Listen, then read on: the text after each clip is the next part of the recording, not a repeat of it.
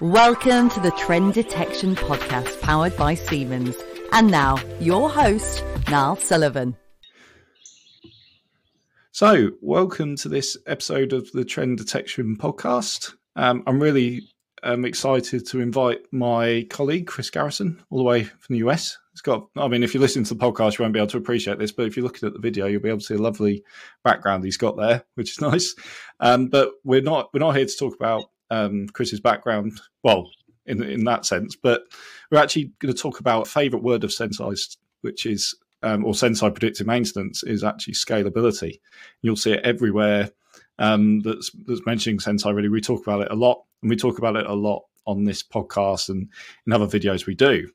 Um, we're going to dive into a little bit why why we focus on that so much, actually. But before we get started, I'll just ask Chris to sort of just introduce yourself um, briefly to the audience. Yeah, absolutely. Chris Garrison with uh, Siemens Senseye. I've been with the organization now just about six months, but overall, uh, pretty deep background in predictive maintenance and machine health and analytics. Um, really got started with vibration analysis as a core technology in 2004 and um, have continued to evolve from there, moving to uh, AI type platforms in the last four or five years or so. Fantastic, fantastic. And actually, how long have you been been at Senseye, Chris? Just under six months now, so rather new starter. Yeah, yeah. And how are you finding it? Just terrific, absolutely terrific. Good to hear. Good to hear. And yeah, we waited six months to give you a bit of time to bed in before inviting you on the podcast as well. But it's great, great to have you here. Um, so the topic we re- like again, again, I said we want to focus on scalability, but was actually a topic you you mentioned. It's more about that resistance factor to scalability, which sure. I think if you speak to anyone within um, Senseye and predictive maintenance and the wider team, will will be able to resonate with that. But what, why why are we focusing on this topic today? I guess is the first question. Well, I think you get a lot of successful smaller scale pilots. Um, you know what we're doing today is rather proven, um, but you have to bring visibility to these things, right? And you have to have sponsorship throughout an organization um, at the corporate level and absolutely at the site level. Um, so I think you get a lot of programs that are uh, success on a smaller scale, and um, you're often left to wonder, you know, why hasn't this been adopted at an enterprise level? Um, you know, the value is there, and why haven't things really expanded and scaled forward? And it's interesting that word proven because I mean, often, maybe, still the case, maybe it's a good thing to explore is often predictive maintenance projects are seen as sort of little science projects. Oh, we'll give that, we'll do a little bit of predictive maintenance and see it rather than being a sort of this is a proven, um, proven tool and, and can do proven outcomes, you know, obviously massive successes. So is that something that resonates with you, with your view?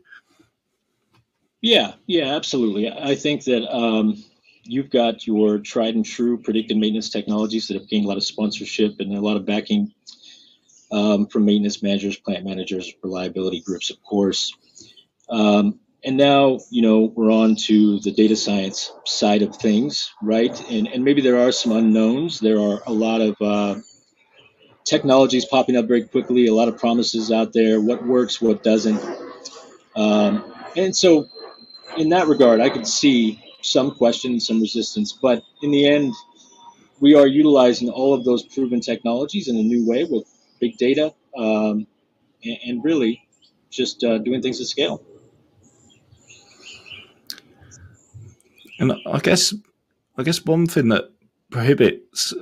I mean, I'm just wondering, thinking about where, where the market or what you're feeling about is where the market is at the moment. Is it is it a fact that it's still not at that stage where even with proof points and case studies and success cases there's just there's not that trust or full trust in the in the software at this point to deliver.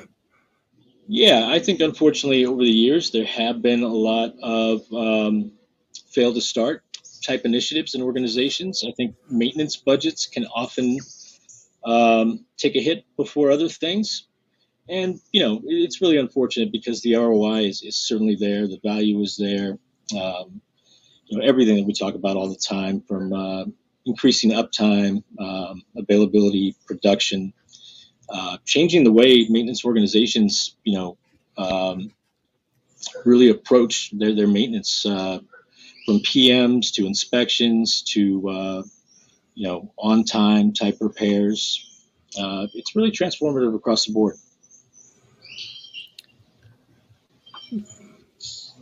No, I mean, absolutely. And it's interesting you mentioned, because you've mentioned two sort of well, I mean, there's multiple stakeholders involved, of course, but you've mentioned sort of maintenance, and then you've mentioned enterprise, which is more of an IT, um, I guess, more of an IT term. If we're going to talk about that, but how do those two sort of very contrasting groups sort of work together? How can they work together to sort of deliver these projects at scale, uh, successfully, I should say? Yeah, yeah. I think IT and digital transformation groups have the initiatives. Um, you know, they um, they have the will to experiment a bit and, and move forward and the ability to, to do things really from a corporate perspective. Um, but, you know, involvement from the plant level is still very much needed, right? You need those internal champions, those people that are going to help support those projects um, so that the, the data is, is really being put to use and so that maintenance practices really are transforming. Um, I think it's, it's absolutely a partnership between IT and uh, you know current maintenance organizations. And, and just on that as well, okay, I mean that that's at the core of it as well. But if we maybe could just take a step back and just sort of note some of those key factors that that enable scalable predictive maintenance, what what do organisations need to have in place as sort of a baseline um, to get started? Well, I think you can get started at any time, right? You can get started with your most critical asset, and reviewing your maintenance strategies, looking at the data that's available. Um, but really, it, it's reviewing where you are um, in your data journey, right? Uh, what kind of instrumentation do you have around current assets? Have you done a criticality assessment to understand where you would get started? Um, and, where is that data today? Is it centralized? Is it going into a historian? Is it still at that uh, PLC level? where it might need to be retrieved and centralized. Um, so there's a lot of questions to ask up front, um, and then you can do the value statement straight away, right? You can get to looking at um, um you know very supported figures out there from from a variety of groups, Ernst Young and others, um, to look at the value statement, right? The, what is the expected return on investment um, and things like that. And uh, and actually, you mentioned return on investment. So, um, I mean, well, actually, no. Let's bring let's bring it back a little bit first. So, um, what I was thinking is, how can a vendor sort of support that activity? Because it sounds like a lot of activity, and I'm I'm going to make a presumption that in a lot of cases, a customer might not know where to start. So, I guess a vendor's quite key in terms of working together to achieve some of those points that you mentioned.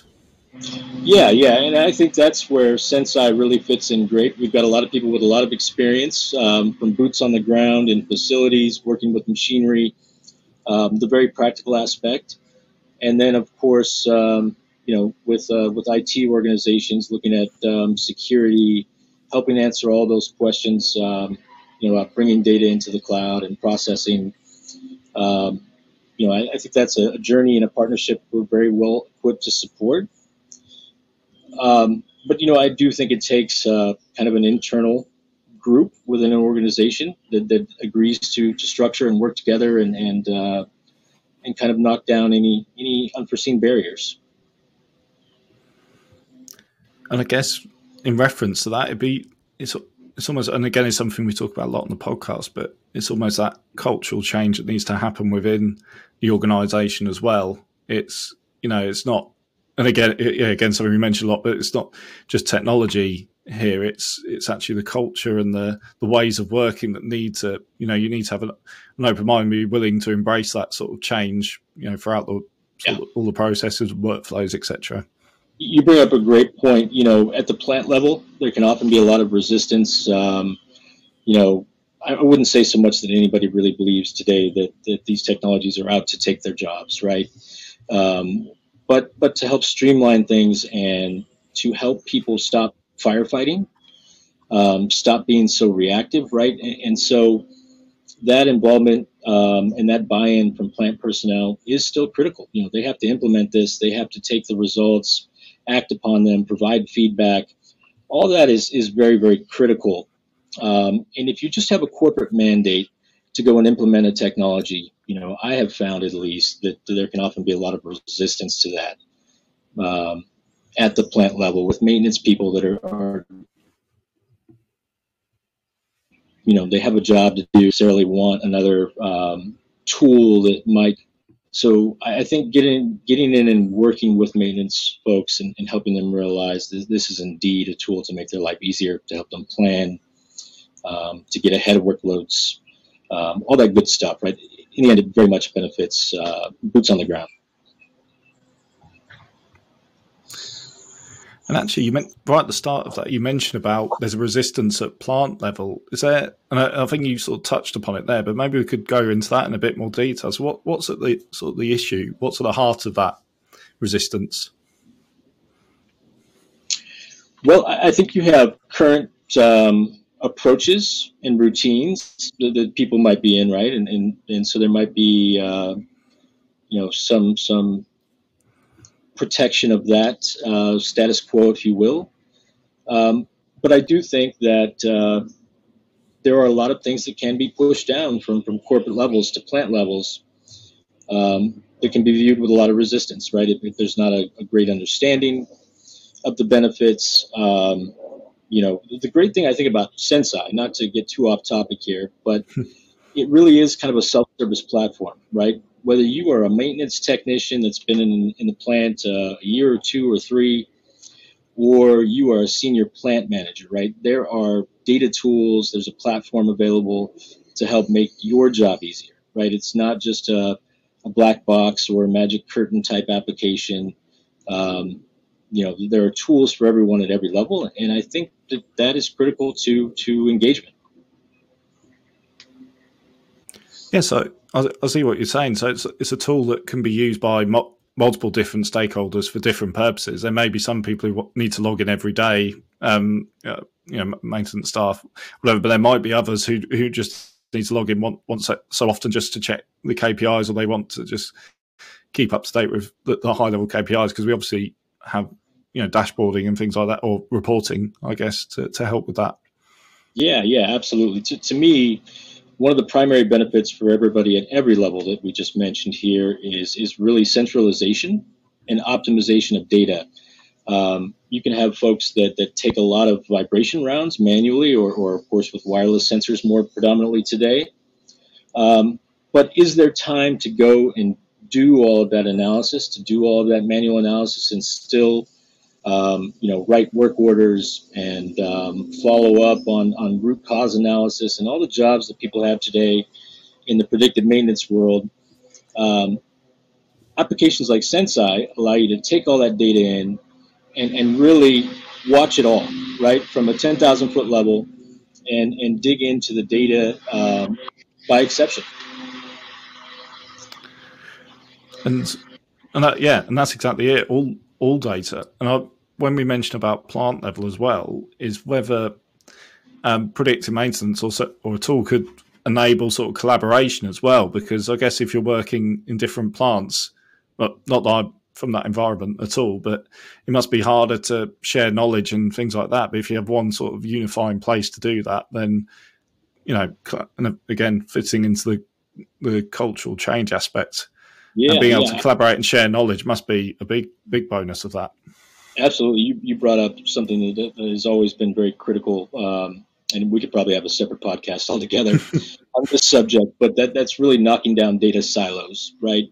You can have four or five plants that, that essentially make the same thing, same organization, um, with uh, local PDM vendors, mom and pop type programs at one plant. Um, you know, in short, no standardization, right? Like implementation of a lot of technologies at different levels, with different levels of success, um, without one plant really knowing what the other plant does, right? And, and I do think there's a drive uh, from the corporate level to, to change that, right? To standardize. Um, and, and, the benefits to standardization are, are amazing, right? I have been able to witness this firsthand. Silos when you, when you give everybody access to all the data, when you take the best of what each facility is doing and, and bring visibility to that and implement it, um, I really think everybody wins. And so, and so, what's the, I guess, stepping back from that? What's the consequence of not sharing that knowledge and keeping it, you know, silo, siloed at each sort of plant level? Yeah, well, I think you can be doing very good work, right? You can you can have great successes, but there's not proper visibility, right? Um, there's just no real recognition of, of some of the great work that people are doing. That's certainly you know one side of the coin, I think. Um, and the other might be, you know, problems that have been solved elsewhere in the organization that, that you don't have visibility to that you could very quickly implement. Um, and so, yeah, you know, it really is that that knocking down that silo mentality has uh, really multiple um, positive benefits. Yeah, and I guess knocking down, I mean, it relates quite nicely to the next question actually about um, why PDM projects fail to scale. I guess that that's you know, one, one, you know, when, it depends what we talk about scale actually. So maybe we could talk about that first. So, what do we mean by scale? Um, is it a, a whole plant, a, a production line, a, a, whole plant, or is it all of the above? Yeah. So, so I think with today's initiatives on, on uh, um, programs like uh, what they call APM or asset performance management, or, or where we're actually looking, you know, at all this data and bringing in tags from the historian, integrating predictive maintenance data, all that good stuff. I think there's a tendency today to say that's applicable to my most critical, most complex assets.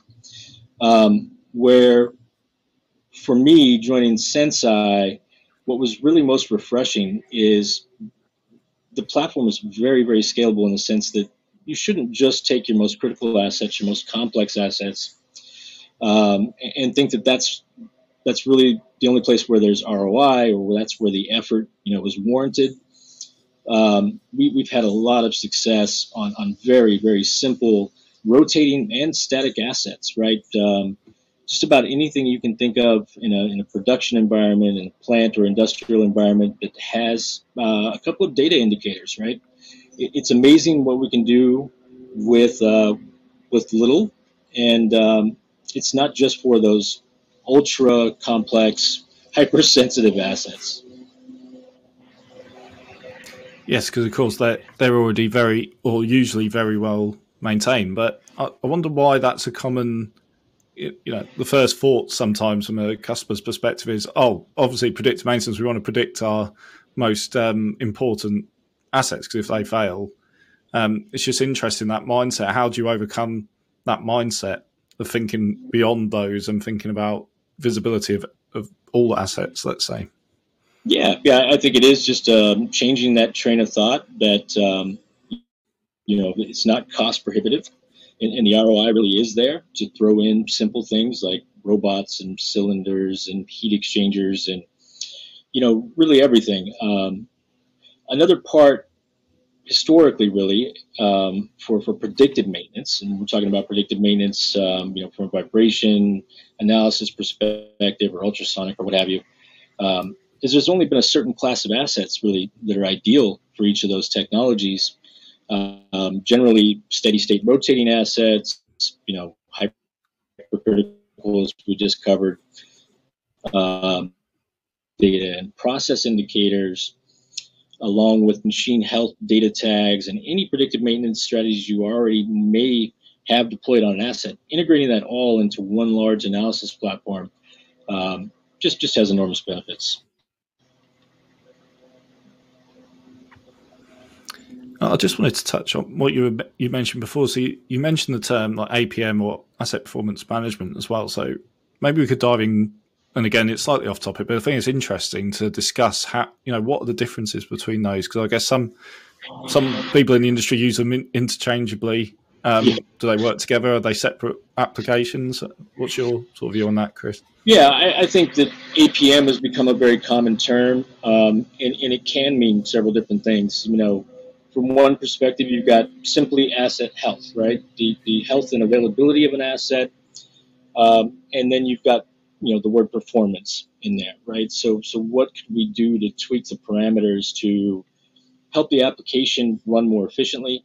Um, you know, maybe not just get a little more uptime out of an asset, but improve production, right? And um, all of that data is there, right? To me, I, I think the, the goal is really one and the same.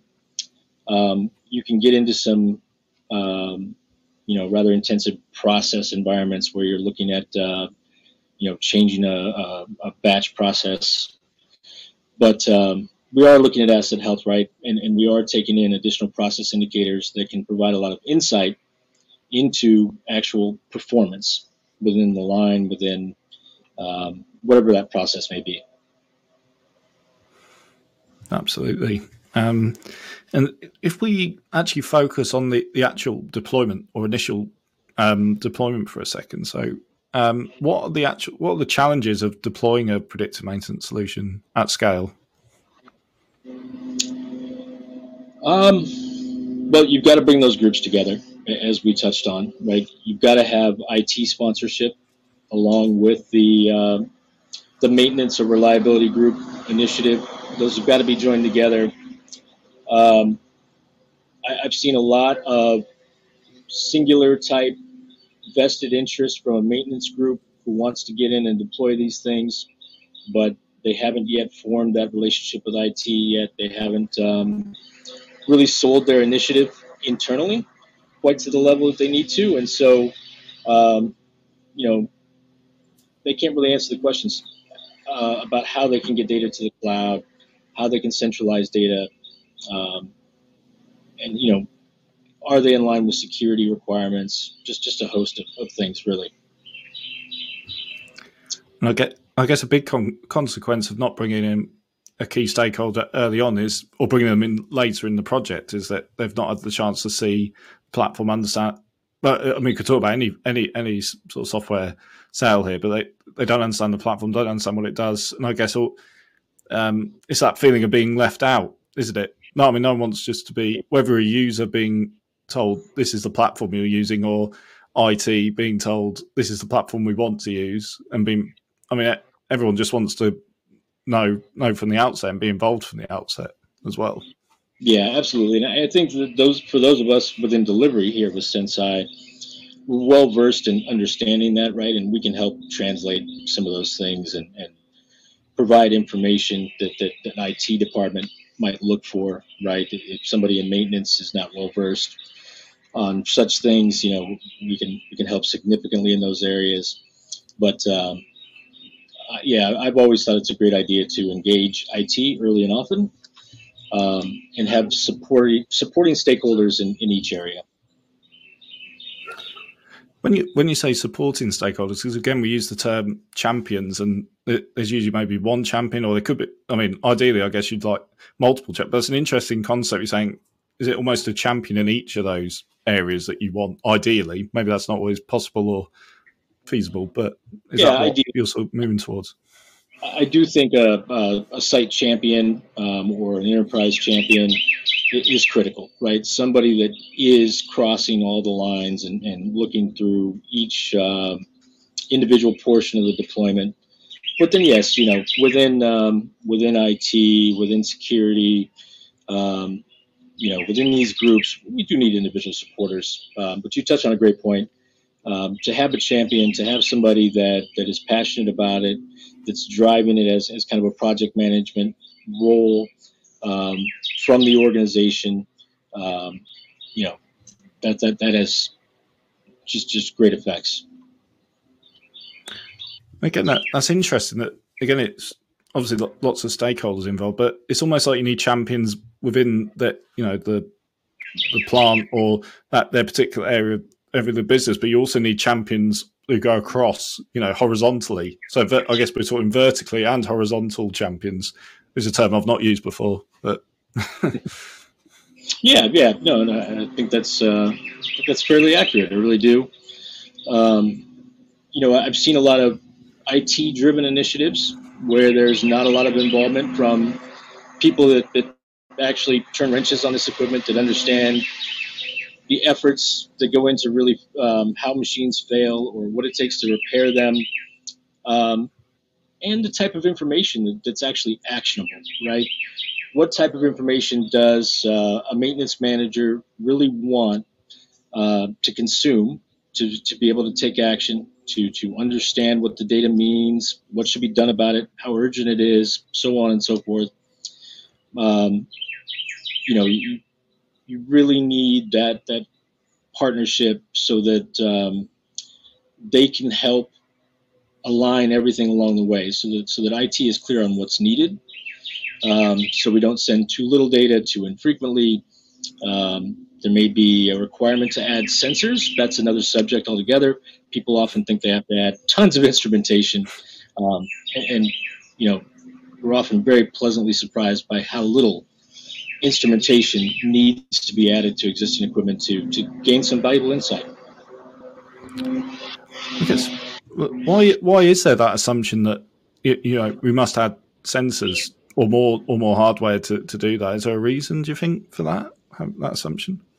I think that some of the approaches from earlier projects certainly could have helped form that narrative.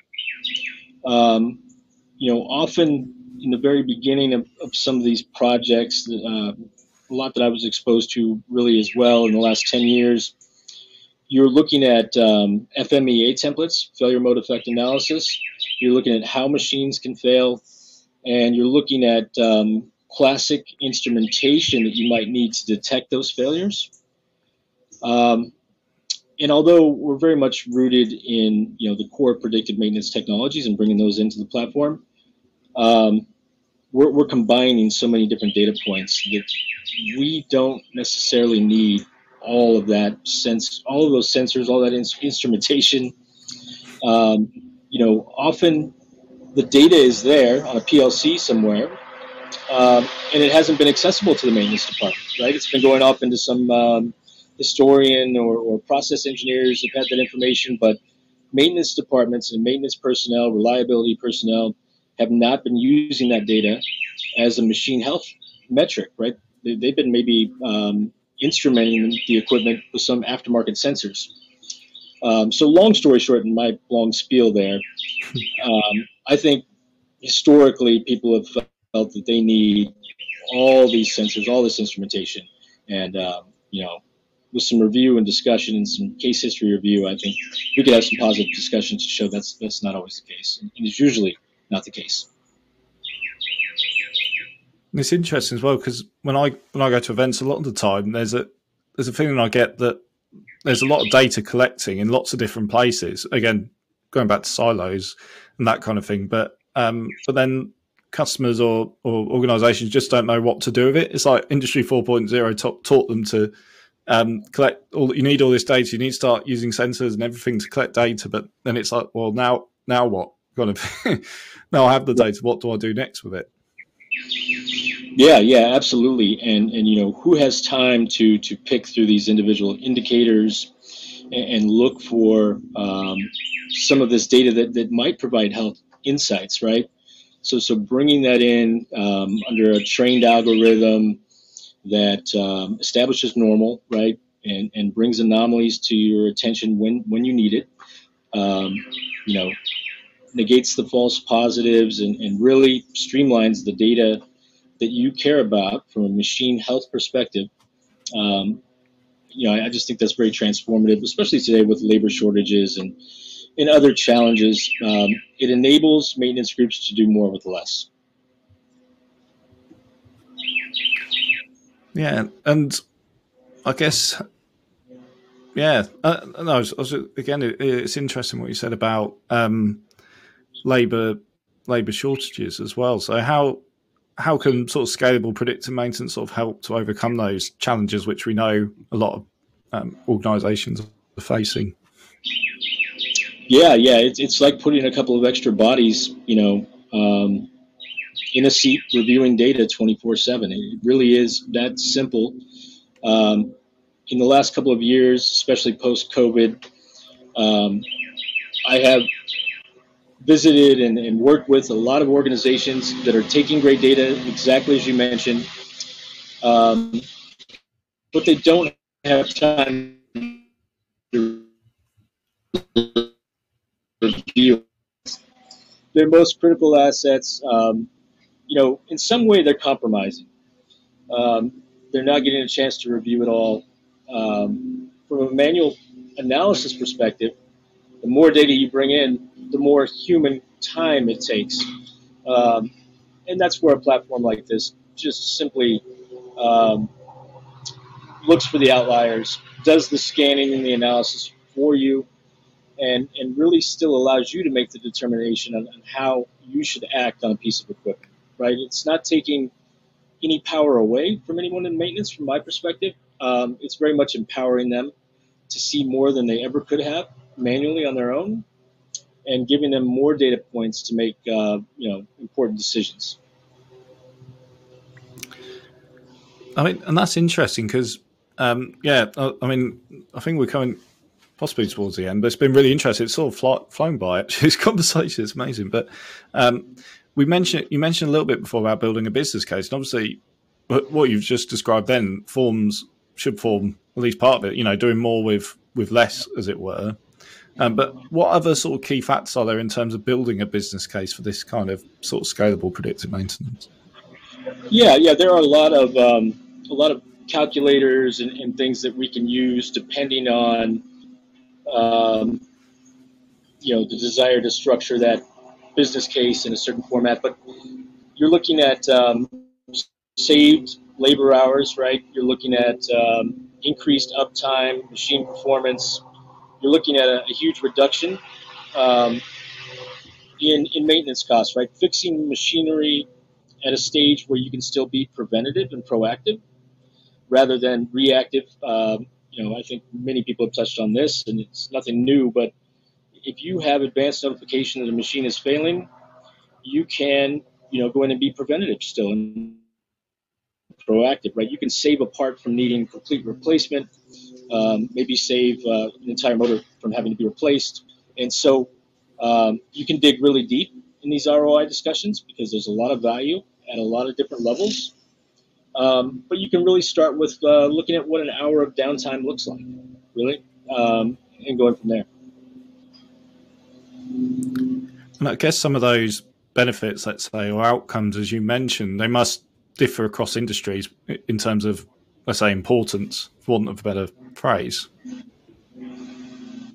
Sure, sure. And, and you know, you, you could compare uh, maybe food and bev, some food and bev environments to, um, you know, hypersensitive uh, batch processing in a chemical organization, right? And, and you could see uh, tremendous differences in ROI on machine availability.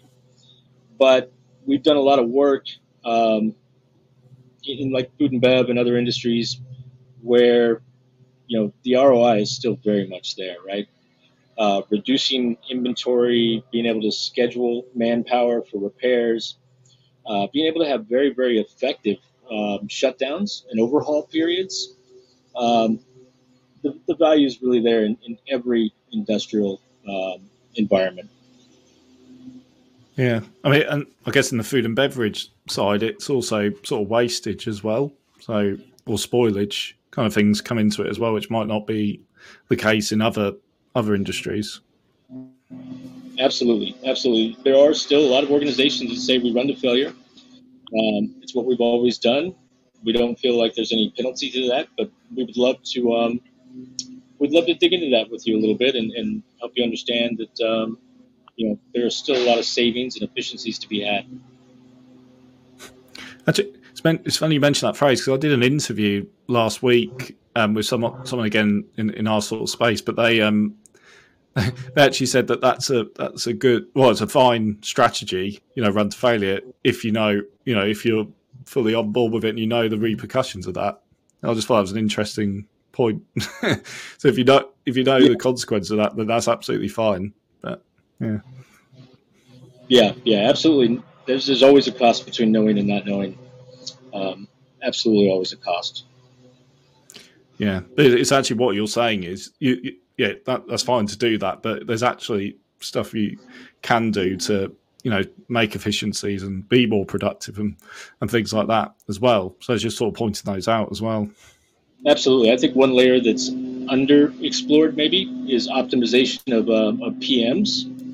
Um, optimization of uh, you know preventative type maintenance rounds, operator rounds, inspections. Um, maybe it's just uh, remote equipment that's rather difficult or, or has some safety hazards associated with accessing it. Uh, you know, there's just a, a ton of reasons why why you might want to bring an asset in to have this kind of visibility. Absolutely.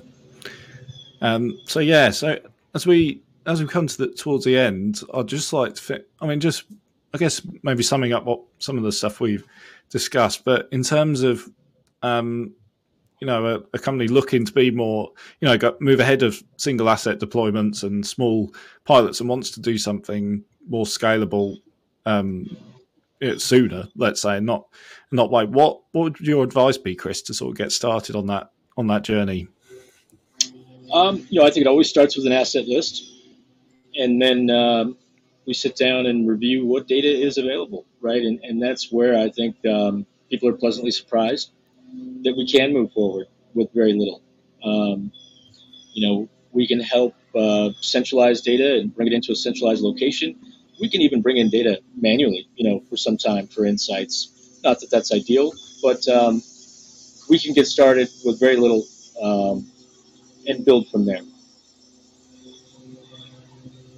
Great, great. No, really good advice. So, um, so yeah, I think it's been really useful, um, really useful session. Um, I hope everyone out there who's listened has in, enjoyed it too. Uh, I'd like to thank Chris. Thank you again for taking part. Um, it's been really great to have you on. We'll certainly have you have you on again soon if you're if you're happy to. Um, that'd be really good to continue some of these themes. Like I say, go into some of these other these little pockets we went to, but maybe not enough detail for this particular podcast. But there'll hopefully be opportunities to do that again in the future. Yeah, I think that's done quite a bit.